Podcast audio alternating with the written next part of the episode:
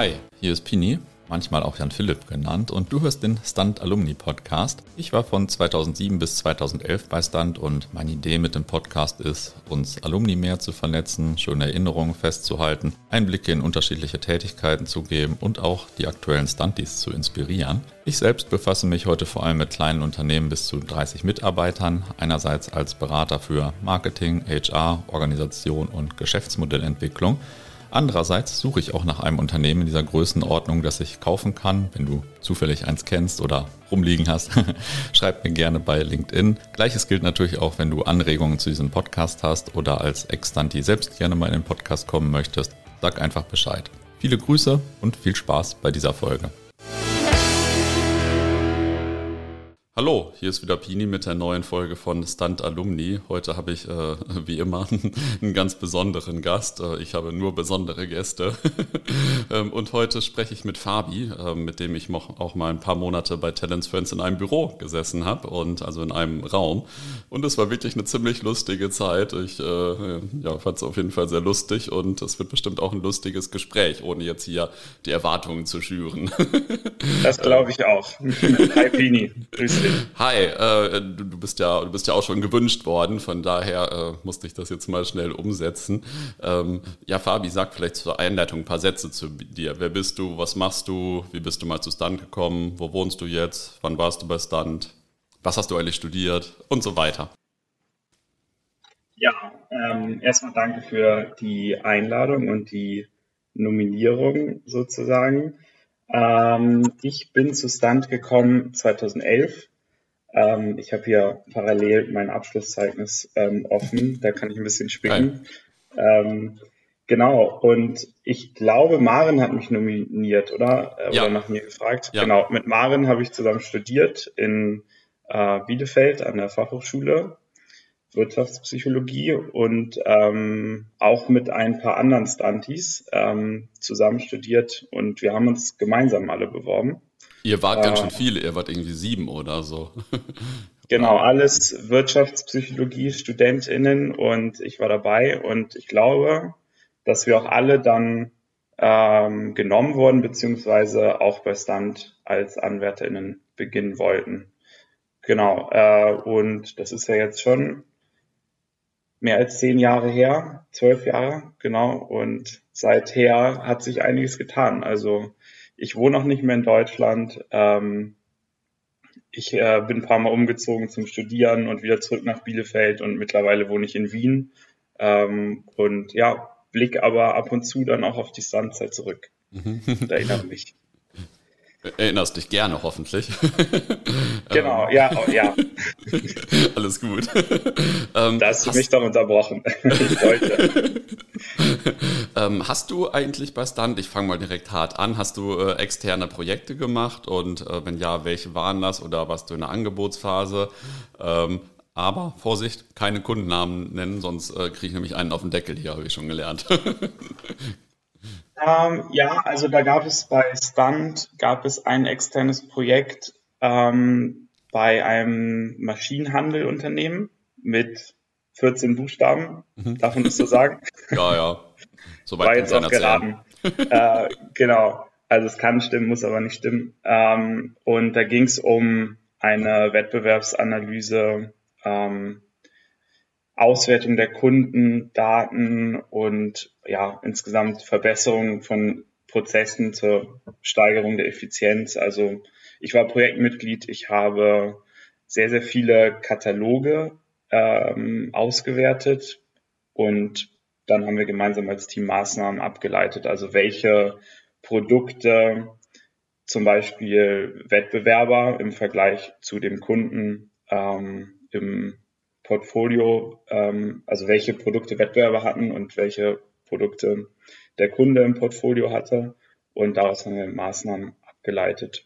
Mhm. Ja, also der Kunde hatte das auch, ja, was heißt nötig, aber ähm, der Kunde war sehr zufrieden und wir konnten da, glaube ich, äh, einige gute Maßnahmen vorschlagen. Mhm. Okay, ja, cool. Also das war, ähm, das heißt, dadurch wurden die Produkte nachher anders gemacht, neue Produkte eingeführt oder Produkte ein bisschen anders gemacht. Genau. So. Genau, insgesamt wurde das Portfolio, nehme ich an, auch umgestellt. Ich erinnere mich nicht mehr genau, was wir empfohlen haben, ähm, aber es wurde auch von uns herausgestellt, welches überhaupt die äh, Top-Produkte sind und ähm, ja, was sie dann daraus gemacht haben, weiß ich eben gar nicht mehr, aber vielleicht haben sie die dann noch ähm, anders hervorgehoben, damit äh, ja die irgendwie dem gerecht werden. Ich, ich kann es ehrlich gesagt nicht mehr genau sagen. Mhm. Ähm, oder vielleicht wurden auch Produkte aus dem Sortiment rausgeschmissen, die gar nicht abgesetzt wurden. Ja. Und ähm, wie viele Leute wart ihr und weißt du noch, wie groß das Projekt insgesamt so war? Ähm, das dürften so 30, 35 Beratertage gewesen sein. Also nicht allzu klein, aber auch nicht groß. Ähm, und wir waren zu viert, glaube ich, mhm. inklusive Projektleiter und Projektcontroller. Ähm, ja. Mhm. Ja, cool. Was war so die größte Herausforderung vielleicht bei dem Projekt, falls es eine gab? Soweit ich mich erinnere, lief das alles relativ reibungslos äh, vom Erstgespräch, bei dem ich ja auch dabei sein durfte. Das war nämlich auch die Zeit, wo ich ähm, Vorstand Kundenmanagement, also 1V mhm. war. Ähm, du fragst am Ende mal gerne nach einer Anekdote, aber ich ziehe mhm. sie gerne vor, mhm. ähm, um das chronologisch zu erzählen. Äh, das war, glaube ich, auch eins meiner ersten Erstgespräche zusammen mit meinem Vorstandskollegen. Soll ich da einen Namen eigentlich nennen? Oder die ja, die kannst, nennen, du, die kannst du gerne nennen, ja. Ja, das war mit dem anderen Fabian, Fabian Martin, der beim Vorstand. Und ähm, soweit ich mich erinnere, doch, das war er genau. Mhm. Und äh, ja, wie das halt so ist, ähm, kommt man dann mit Anfang 20 im Anzug zum Kunden mit Krawatte ähm, würde ich wahrscheinlich heute so nicht mehr machen. Ich weiß auch nicht, wie die Praxis jetzt aussieht, was den Dresscode ansieht, angeht, aber jedenfalls waren wir da wirklich voll aufge, äh, ja, aufgemotzt mit unseren Anzügen und, und Krawatten. Und dann haben wir aber schon gesehen, als wir aus dem Bus ausgestiegen sind, dass äh, ja das immer ländlicher wurde und dann haben wir gedacht, okay, ist jetzt hier kein Headquarters und dann haben wir schnell die Krawatte abgebunden und mhm. das war auch gut, weil der Geschäftsführer, der mit uns im Gespräch war, der hat auch ähm, ja ganz normal casual getragen und dann sind wir so ein bisschen durch die ähm, Gänge da gelaufen und dann in sein kleines Büro und dann haben wir uns auch wohler ohne Krawatte gefühlt, aber eigentlich immer noch unwohl mit Sakkos mhm. und dann am Ende ähm, hat er uns dann gefragt, wo stehen Sie denn mit dem Auto? Und dann mussten wir zugeben, weil wir ihn nicht anflunkern wollten, ja, nee, wir sind mit dem Bus. Also das war so dann so der, der krasse Kontrast. So, das hätte er dann wahrscheinlich auch nicht gedacht. Ja, das ist äh, in ja. der Tat schon eine ganz lustige Anekdote. Jedenfalls, also das Projekt, äh, ich glaube, wir waren dann auch nur noch zur Abschlusspräsentation da. Das, ja, wir, wir mussten uns da nicht groß abstimmen. Wir hatten klare ähm, Aufgaben oder ähm, klar definieren können, vorstellen können, wo wir ansetzen. Das wurde dann so angenommen. Dann haben wir unsere Auswertung gemacht, also Daten gesammelt und Auswertung gemacht. Und ähm, mit Tanja hatten wir auch äh, eine ähm, im Team, die sehr starke Access-Skills hatte und waren schon sehr beeindruckt und waren bis zum Ende mit uns und der Arbeit zufrieden. Also ich wüsste jetzt nicht, dass es da große Probleme gab, erinnere ich nicht. Ne? Ja, hört sich ja auch nach, nach, einer guten Besetzung des Projekts an. Also bei Tanja dachte ich früher immer, sie wäre schon mit Excel so auf die Welt gekommen quasi. Äh, ja. also, also war da auf jeden Fall ja ein gutes Team bestimmt. Und, Und äh, es gab dann noch auch ein Projekt, was in der Angebotsphase gescheitert ist. Ähm, das war aber nicht bei Stunt, sondern das war beim Junior Consulting Team in Nürnberg. Ich war mhm. nach Stunt. Ähm, weil ich in Nürnberg studiert habe, äh, auch dort. Ähm, das ist jetzt wahrscheinlich für deine ZuhörerInnen nicht so relevant. Ähm, aber ja, das gab es auch, die Erfahrung habe ich auch gemacht. Und ähm, zu dem Zeitpunkt waren wir schon auch enttäuscht und waren auch ein bisschen verärgert, weil dann die Kommunikation nach dem Angebot dann noch sehr dürftig war. Und unser Angebot war sehr, sehr ausführlich und hatte schon echt gute Ideen. Da ging es um Personalmarketing und Recruiting und ähm, da hatte ich auch schon Erfahrung, weil ich bei Talents Friends gearbeitet habe. Ähm, und ich glaube, da sind wir beim Angebot in der Erstellung zu tief, zu detailliert gegangen und vielleicht haben sie das dann auch einfach genommen und haben gesagt, mhm. ja, das sind ja gute Ansätze, die haben wir kostenlos bekommen, dann müssen wir ja nicht, müssen wir ja nicht zahlen. Ja, das Aber, war ja immer die Kunst. Ja, ja, das, äh, ich will da jetzt niemandem was, was vorwerfen, aber das war so damals unser Gefühl, ne, dass, dass wir da eigentlich zu viel investiert haben, auf jeden Fall. Dazu habe ich äh, zwei Geschichten. Also ich weiß noch bei meiner ersten äh, Angebotspräsentation oder bei dem ersten äh, Anfrage, da haben wir danach auch nie wieder was gehört, leider von äh, diesem potenziellen Kunden. Ähm, und äh, leider passiert mir das bis heute re relativ regelmäßig, dass sich irgendwelche Leute einfach nach irgendwelchen Angeboten und so nicht mehr melden. Also da, da bricht für mich jedes Mal die Welt zusammen, weil ich immer denke, das macht man doch nicht. Aber äh, ich habe schon gelernt, das ist eigentlich auf jeglichem Niveau völlig normal und äh, geht auch ganz anderen Leuten ebenfalls so. und ähm, die zweite Sache ist, ich erinnere mich, dass wir, als ich 1V war, haben wir uns mal mit den Alumni ausgetauscht, weil wir von uns wurden irgendwie nur 50 Prozent der Angebote angenommen und und wir waren ziemlich enttäuscht so zu der, Zeit. Und dann hat mal einer von einer großen SAP-Beratung, glaube ich, einen, jemanden Workshop gehalten beim SWE und der hat dann erstmal erzählt, wie viel Power und wie viel Zeit und Geld immer da in so ein Angebot fließt und ähm, dass da dann manchmal irgendwie, ich weiß nicht, die Quote war 20 Prozent, 25 Prozent oder so der Angebote, die da angenommen wurden und was halt so völlig normal war und wir dachten, war es 50 Prozent, wir sind so schlecht. Oh, Dabei wow. war es wahrscheinlich eine gute Quote. ja, ja. Das weiß man ja, leider spannend. manchmal erst nachher. ja. Und jetzt hast du schon gesagt, du warst parallel auch 1V, also war auf jeden Fall eine intensive Zeit wahrscheinlich. Ja, auf jeden Fall. Und das ist eigentlich auch das, was meine Zeit bei Stunt am meisten geprägt hat. Ähm, wie ihr jetzt wisst, hatte ich dieses eine externe Projekt, aber für mich waren eigentlich viele andere Erlebnisse und Erfahrungen ähm, einfach ausschlaggebend für die positive Erinnerung oder, oder bleiben mir einfach ähm, noch nachhaltig ähm, in Erinnerung oder wovon ich auch jetzt noch profitiere. Mhm. Also weil ich einfach da Anfang 20 im Studium, im zweiten Semester, glaube ich, Bachelor, schon die Chance bekommen habe, mit Geschäftsführern und Führerinnen ähm, von großen Unternehmen zu sprechen. Ähm, und das ist einfach etwas, was man sonst als, sage ich mal, normaler Studierender nicht erlebt. Mhm. Und. Äh, ich habe auch hier wieder jetzt meinen Spickzettel offen und bin nochmal die Liste durchgegangen, weil ich weiß nicht warum, aber ich habe mir das alles aufgeschrieben, weil ich es eben auch besonders fand, dass ich das erleben durfte. Und ja, die vielen Erstgespräche, die ich gemacht habe und die Gespräche mit Kooperationspartnern waren für mich sicherlich am Anfang auch immer ein Sprung ins kalte Wasser und ähm, eine Chance, meine Komfortzone zu verlassen. Und ich kann nicht sagen, wie sehr, aber ich glaube schon, dass mich das ähm, sehr gut vorbereitet hat auf alles, was danach kam.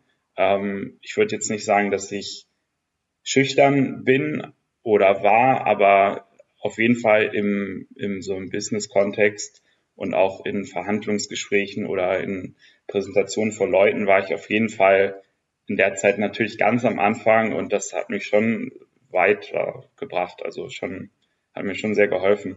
Mhm. Und darüber hinaus ähm, auch einfach als, als Mitglied bei Stun zu sein und als Mitglied alles zu erleben, sei es Recruiting, ähm, also Assessment Center oder auch so Ressortumstrukturierung, Vereinsumstrukturierung, die Teambuildings, die, ähm, die Jahrestreffen oder Schulungswochenenden, all das, diese ganze Dynamik, das war für mich das Highlight bei Stunt, gar nicht mhm jetzt unbedingt beim Kunden irgendwas zu machen, sondern einfach diese Dynamik mitzuerleben und ähm, ja, irgendwie an einem gemeinsamen Projekt zu arbeiten. Und das Projekt heißt Stunt, also jetzt nicht unbedingt so ein Kundenprojekt, ein klassisches. Mhm, mh. Ja, also ich äh, schiebe hier immer manchmal den Vorwurf rein, dass äh, viel zu wenig externe Projekte gemacht werden oder zu wenig danach geguckt wird.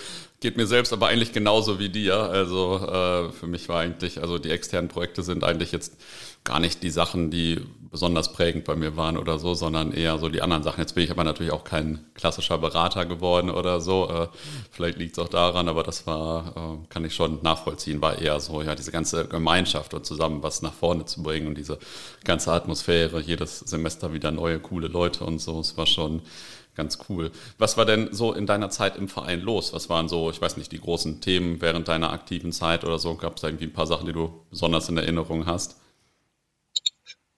Hm, also, wie ich schon erwähnt hatte, wir haben die Vereinsstruktur stark verändert ähm, und die Ressorts. Das war sicherlich ein langes internes Projekt. Ähm, ich bin erst nach der Zehn-Jahresfeier zu Stand gekommen, also davon habe ich auch nicht viel mitbekommen. Ich war nicht mal, ich war nicht mal Gast bei der Zehn-Jahresfeier, weil ich da verhindert war. Ähm, das war ja sicherlich ein oder war ein großer Meilenstein. Ähm, ansonsten, ja, was ich auch schon erwähnt habe, ich meine, das, das findet jedes Jahr statt oder zweimal im Jahr, glaube ich, das Schulungswochenende. Ähm, und ich erinnere mich einfach äh, auch an die vielen Kundengespräche, die Erstgespräche, ähm, auch aus, an, an die Projekte, die daraus entstanden sind für andere Mitglieder von Stand. Ich erinnere mich natürlich auch an große BDSU-Kongresse in, ich glaube, mein erster war in Göttingen, dann, ich glaube, in München, in Dresden. Also ich glaube, ich habe fünf BDSU-Kongresse oder noch mehr und ähm, mir ist jetzt gerade entfallen, wie die anderen heißen, die kleineren Treffen. Mhm. Ähm, die erinnere ich alle und ähm, was war noch bei Stand los? Es waren ja bei mir auch, glaube ich, als Mitglied nur zweieinhalb Jahre. Ähm, ich war am Anfang Ressortleiter, PM und R, Recruiting, also auch wieder ähm, Marketing oder Personalmarketing, was, was dann ja auch bei Talents Friends ähm, für mich prägend war. Ähm, ich war eben Vorstand, ich war später auch Beirat, ähm, ein Jahr, aber ich glaube, meine Zeit bei Stunt war schon sehr geballt. Also ich ähm, habe, glaube ich, schon die wenige Zeit, die ich hatte bei Stunt ausgenutzt. Mhm.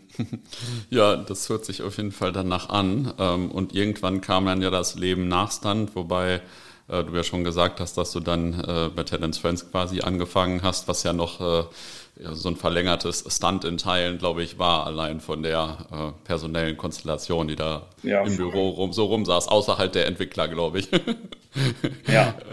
ähm, genau, also wie ging das bei dir weiter? Du hast äh, bei uns angefangen und erzähl vielleicht ein bisschen, was du da gemacht hast und wie es dann weiterging. Und dann habe ich vor allem auch Tür an Tür mit Alex Bongartz gewohnt, ja. im, am Siegfriedplatz. Ja. Stimmt, genau. das ja auch noch. In dieser Wohnung, in der übrigens äh, früher erst Philipp gewohnt hat, dann Alex und dann ich, also auch eine legendäre Wohnung. ah, du dann auch? Okay. Ja, aber ganz, äh, aber Jahre später war das dann schon. Es war äh, irgendwie kurz bevor ich nach Australien gegangen bin, weil ich dann nochmal irgendwie für drei Monate eine Wohnung brauchte oder so. okay. Dann hast du noch Sachen gefunden von deinen Vormietern. Den Geist auf jeden Fall. alte, alte Projekte von Stunt, alte Unterlagen, die irgendwo rumgeflogen sind. Nein, soll man natürlich nicht nach Hause nehmen. Ähm, genau, also ihr habt mich ja dann eingestellt, ähm, hauptsächlich für das Unternehmen IT Talents. Ähm, da war ich von Anfang an mit dabei. Ähm, eine Plattform für IT-Talente und IT-Unternehmen wo beide zusammengebracht werden sollen. Die gibt es ja auch noch bis heute. Ich schaue manchmal ja. drauf und ja. äh, schaue mich da um, was sich dann noch entwickelt hat. Ähm, ja, und da habe ich auch wieder ganz tolle KollegInnen kennengelernt, habe ja auch äh, gegenüber von Kim gesessen im Büro, mhm. ähm, mindestens ein Jahr, ich weiß nicht mehr genau, wie lange die Zeit war. Ähm, und auch Nicht-Stunties soll es ja auch geben mhm. bei Talents Friends. Ja, ähm, und ich habe eigentlich dort dann so richtig das Online-Marketing-Handwerk gelernt in der Praxis. Also ich habe mich auch vorher schon sehr viel für Facebook-Werbung interessiert. Ähm, ja, aber so richtig professionell für ein Projekt, für einen Arbeitgeber habe ich das dann ähm, bei euch angewendet. Und ja, das war auch schon mal sehr toll, weil das äh, ja bei euch auch ein sehr agiles Umfeld ist und ähm, alle unternehmerisch denken und ähm, es ist erlaubt, Fehler zu machen, es ist erlaubt, Sachen auszuprobieren, es ist gewünscht zu testen. Also wirklich so das Online-Marketing-Handwerk habe ich dann bei euch gelernt über ähm, zweieinhalb Jahre, glaube ich. angefangen habe ich ja als Werkstudent noch, mhm. ich glaube zwei Monate, ähm, noch im alten Büro und dann ja. sind wir umgezogen. Ja, also ich habe dann auch beim DZAS, Deutscher Zahnarztservice, genau, ist die Abkürzung, genau, äh, auch ein bisschen was gemacht, äh, für Talents Friends ein bisschen was gemacht, also auch schon sehr vielfältig aufgrund der, dessen, dass ihr mehrere Unternehmen gegründet habt. Das war schon sehr spannend. Und dann habe ich für mich ähm, auch gemerkt, ähm, dass ich auch nochmal was Neues kennenlernen möchte. Ich hatte mit dem Bielefelder Barquartett ein Projekt ähm, mit zwei Freunden, wo ich dazugestoßen bin, auch nochmal ganz neue Erfahrungen gesammelt. Das ist ein Gutscheinheft gewesen für Bars und Clubs in Bielefeld. Ähm, also ein Gutscheinheft und Szene-Guide kann man sagen. Deswegen hatte ich dann mal bei euch reduziert auf 20 Stunden und ich glaube, danach ähm, sind wir dann getrennte Wege gegangen und ich habe dann mein Studium in Nürnberg begonnen, mein Master in Marketing. Mhm. Also das war auch der Grund. Ich wollte, glaube ich, dann nochmal aus der Praxis raus, zurück in die Theorie und da nochmal den Schritt gehen, nochmal studieren und dann bin ich ja auch noch wieder bei Junior Consulting Team gelandet, war da auch nochmal Vorstand ein halbes Jahr. Ähm, ah, das wusste ich aber in einem, cool. in einem fünfköpfigen Vorstandsteam, aber auch wieder so Öffentlichkeitsarbeit, Marketing. Das ist interessant. Ja. Ich weiß gar nicht, ob es noch irgendjemanden gibt, der bei zwei JÖs Vorstand war. Das äh, müsste man mal rausfinden. Das ist ja wirklich interessant. Bestimmt. gibt, also es gibt nichts, was es nicht gibt, aber es gibt auf jeden Fall nicht so viele, denke ich. Und äh, zu IT Talents vielleicht als Nachtrag. Also du hast gesagt, du hast da Marketing gelernt, aber du hast es natürlich äh, in erster, also oder Online-Marketing, aber du hast es natürlich in erster Linie äh, dir selbst beigebracht. Ne? Also war jetzt nicht so, dass da so eine Armee an Beratern stand, die es beibringen konnte, sondern äh, also in meiner Erinnerung war das so, dass du jeden Tag was was Neues rausgefunden hast, wie man das bei äh, Facebook besser machen kann und so weiter und so fort. Und deswegen hatten wir auch immer ziemlich viele ähm, IT-Talente. Wir dachten ja bei IT-Talents am Anfang, okay, Unternehmen akquirieren ist leicht, IT-Talente ist schwierig. War dann genau andersrum, wie, wie immer irgendwie bei so einer Firma, die man gründet. Also ähm, da wurde im Marketingbereich auf jeden Fall gute Arbeit geleistet, wollte ich äh, nochmal sagen. Ja, danke. Also es war, war ja auch ein gemeinsamer Effort. Also ja, klar. Ja. Damals haben noch ganz andere Sachen funktioniert und ich mache ja. ähm, jetzt nur noch ähm, zu einem kleinen Teil Performance Marketing, aber ich mache das beim jetzigen Arbeitgeber auch immer noch und es ist auch spannend zu sehen, wie sich in 10, 11, 12 Jahren ähm, alles verändert hat. Also mhm. was funktioniert, was nicht funktioniert. Mhm. Ja. Aber oh. die Wurzeln waren bei euch. Und ähm, wie ging das dann nach äh, JCT Nürnberg weiter? Also wie, äh, dann bist du irgendwie in den Beruf eingestiegen oder du hattest jetzt ja auch schon mehrere Berufe seitdem, glaube ich, oder? Oder mehrere Arbeitgeber vielmehr. Genau, genau. Ähm, also nach meinem Master bin ich von Nürnberg zwischenzeitlich nach Hamburg gezogen für die Jobsuche. Ich bin ja ursprünglich daher ähm, und dann nach drei Monaten, glaube ich, habe ich und einer Reise, äh, wie man das halt so macht, wenn man eine Auszeit braucht, ähm, habe ich dann in Gütersloh angefangen ähm, als Berater ähm, für ein Jahr bei äh, einer Beratung für NGO-Kunden. Und da hatte ich dann mal eigentlich meine ersten richtigen oder ja intensiveren Beratungserfahrungen aber dann auch meine letzten. Also ich fand das toll, mit großen NGOs zusammenzuarbeiten im äh, Fundraising-Bereich, war Online-Fundraiser oder Online-Fundraising-Berater. Ähm, habe mich dann aber trotzdem noch ein Jahr entschieden, weiterzuziehen, weil ich gemerkt habe, ähm, dass so in einem großen Konzern, äh, ja, dass das auch nichts für mich ist.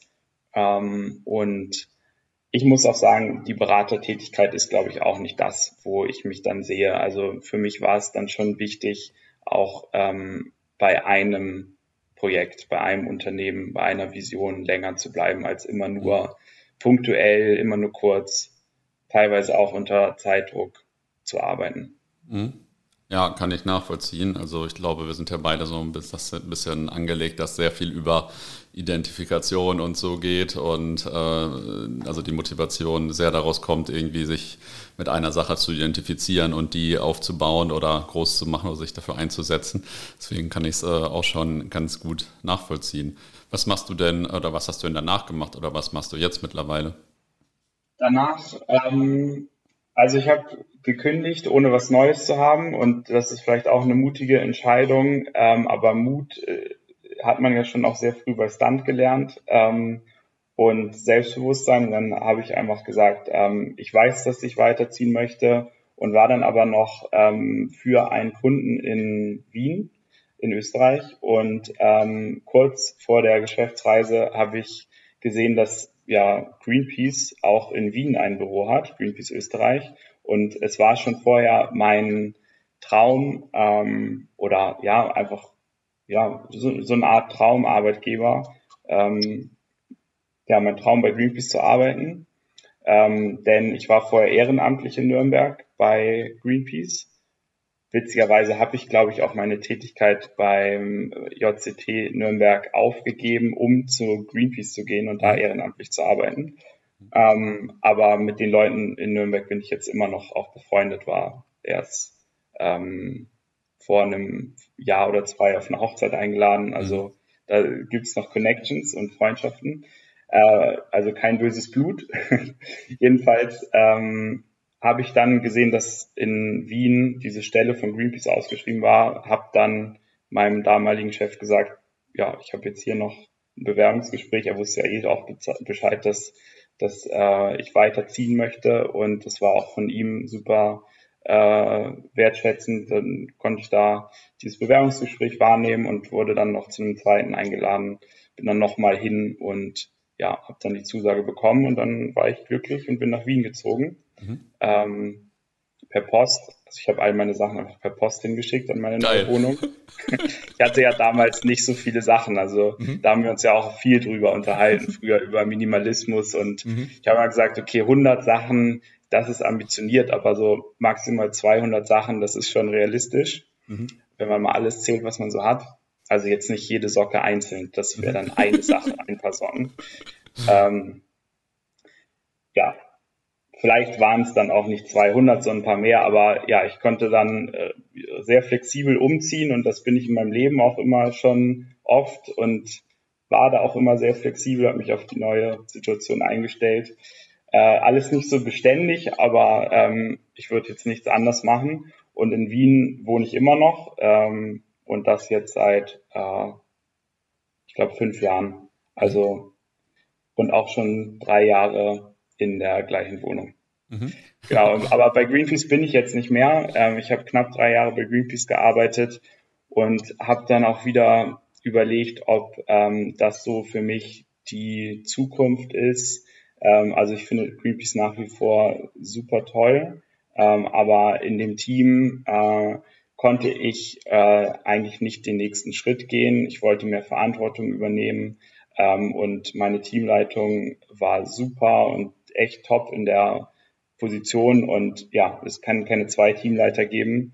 Und daher habe ich dann auch geschaut, dass ich äh, ja, wo es noch andere spannende NGOs gibt und bin dann auf den Verein Acker gestoßen, der in Berlin ansässig ist. Acker wie der Gemüseacker, wie der Acker aus der Landwirtschaft. Ähm, und ja, habe mich da beworben, remote. Also meine Anfrage war gezielt darauf, ob das möglich ist. Und das war möglich. Also auch da hat wieder meine Teamleitung und ähm, ja auch die Geschäftsführung, äh, finde ich, äh, ja auch Mut bewiesen, weil das jetzt auch nicht so üblich ist, dass jemand aus so weiter Ferne in einem Team arbeitet. Aber Acker ist da ein sehr äh, ja, moderner Arbeitgeber, würde ich fast sagen, der jedem und jeder ermöglicht, also das ermöglicht, wie sie oder er arbeiten möchte.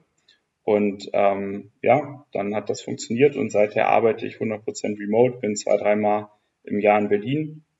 Ähm, ich bin als Performance Marketing Manager dort gestartet, ähm, also auch wieder ganz klassisch Meta-Ads, also Facebook und Instagram und ähm, ja, andere Marketing-Disziplinen.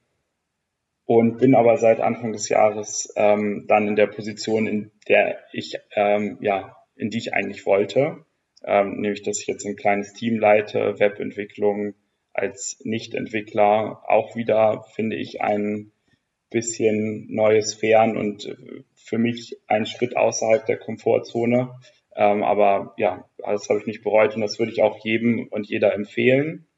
Ähm, immer wieder so, ja, also man muss es nicht machen, aber man kann schauen, äh, fühle ich mich gerade zu wohl, tut das meiner Entwicklung gut, äh, möchte ich mich entwickeln, muss man ja auch nicht, also man kann sich auf viele andere Arten entwickeln, aber wenn ich, wenn ich irgendwie mein Skillset erweitern möchte, dann, dann lohnt es sich manchmal zu gucken, okay, wo kann ich jetzt mehr wagen, wo kann ich jetzt aus der Komfortzone rausgehen. Mhm. Und das bereue ich seither nicht. Es ist sicherlich ähm, anstrengender als der Job vorher, meiner Position vorher, weil da habe ich mich einfach zu wohl gefühlt im Online-Marketing. Mhm. Und auf Dauer ist das nichts für mich, immer das Gleiche zu machen. Ich nenne mich ja ab und zu Mr. Change und äh, der Name würde auf dich auf jeden Fall auch zutreffen. Ja, aber auf dich genauso gut, genau. Das kann ich, kann ich nachvollziehen. Auf jeden Fall. Also konstant ist nur der Wandel. Also keine Ahnung, was sich in den letzten zwölf Monaten schon wieder alles wieder verändert hat in äh, meinem Leben und so, aber du kannst das nachvollziehen und fühlen. Bist du denn auch noch Minimalist eigentlich?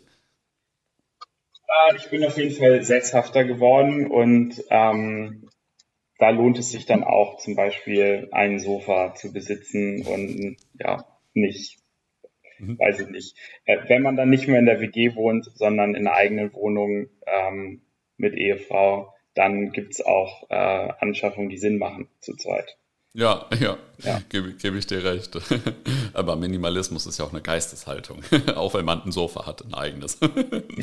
ähm, dein Beruf ist jetzt ja im Vergleich zu anderen Tätigkeiten, ich sag mal, so ein bisschen eine Kombination aus Arbeit und gesellschaftlichem Engagement. Ähm, hoffe, das ist richtig formuliert. Wie hat sich das ursprünglich mal ergeben, dass du nicht so eine klassische Karriere hingelegt hast, in Anführungsstrichen? Ähm, also, dass du jetzt nicht Berater geworden bist aus einer studentischen Unternehmensberatung, sondern ähm, keine Ahnung, zu Greenpeace gegangen bist statt zu Roland Berger oder so. Wie, wie hat sich das so ergeben?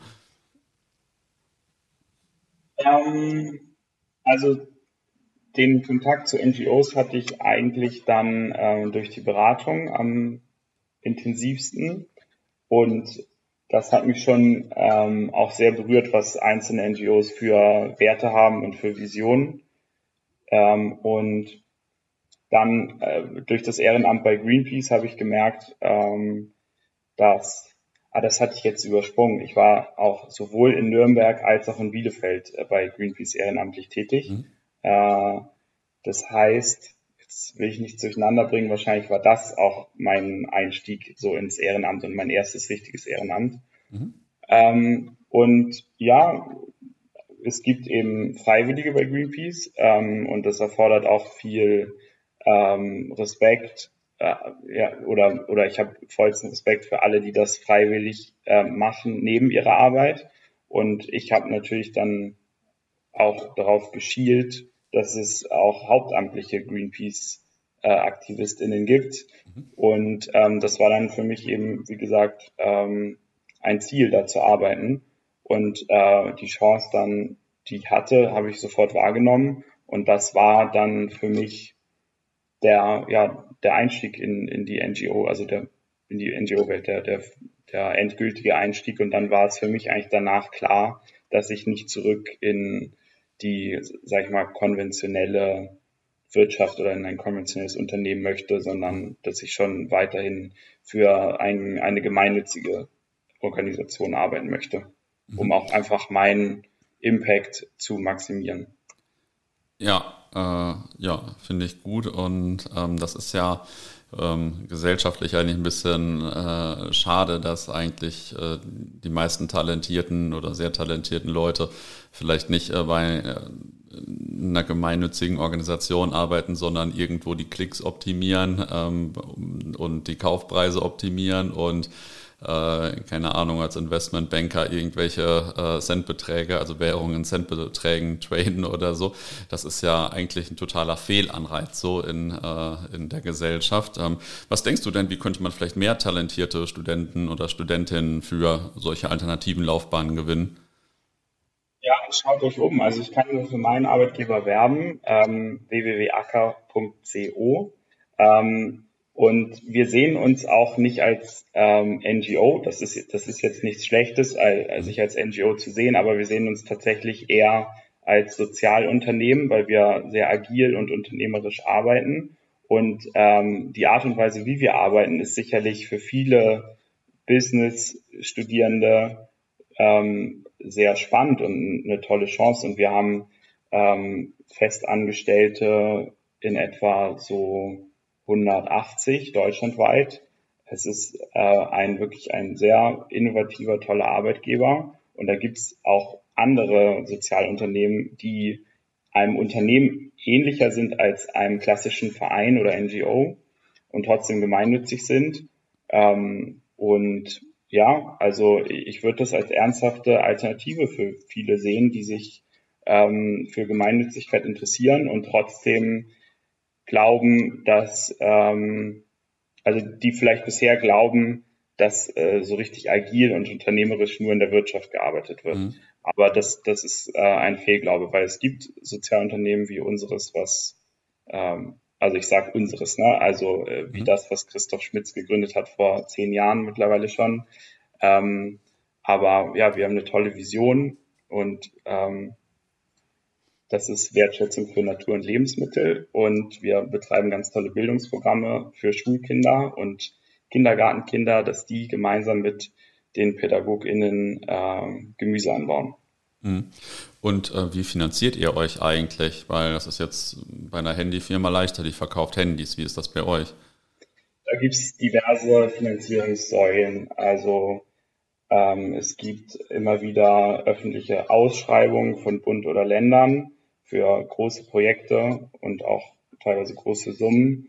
Da gibt es äh, Unternehmen, ähm, die unsere Partner sind, äh, die unsere Vision toll finden, die auch ähm, so einen Zweck unterstützen wollen und uns dann dauerhaft oder über längere Zeiträume finanzieren, mitfinanzieren.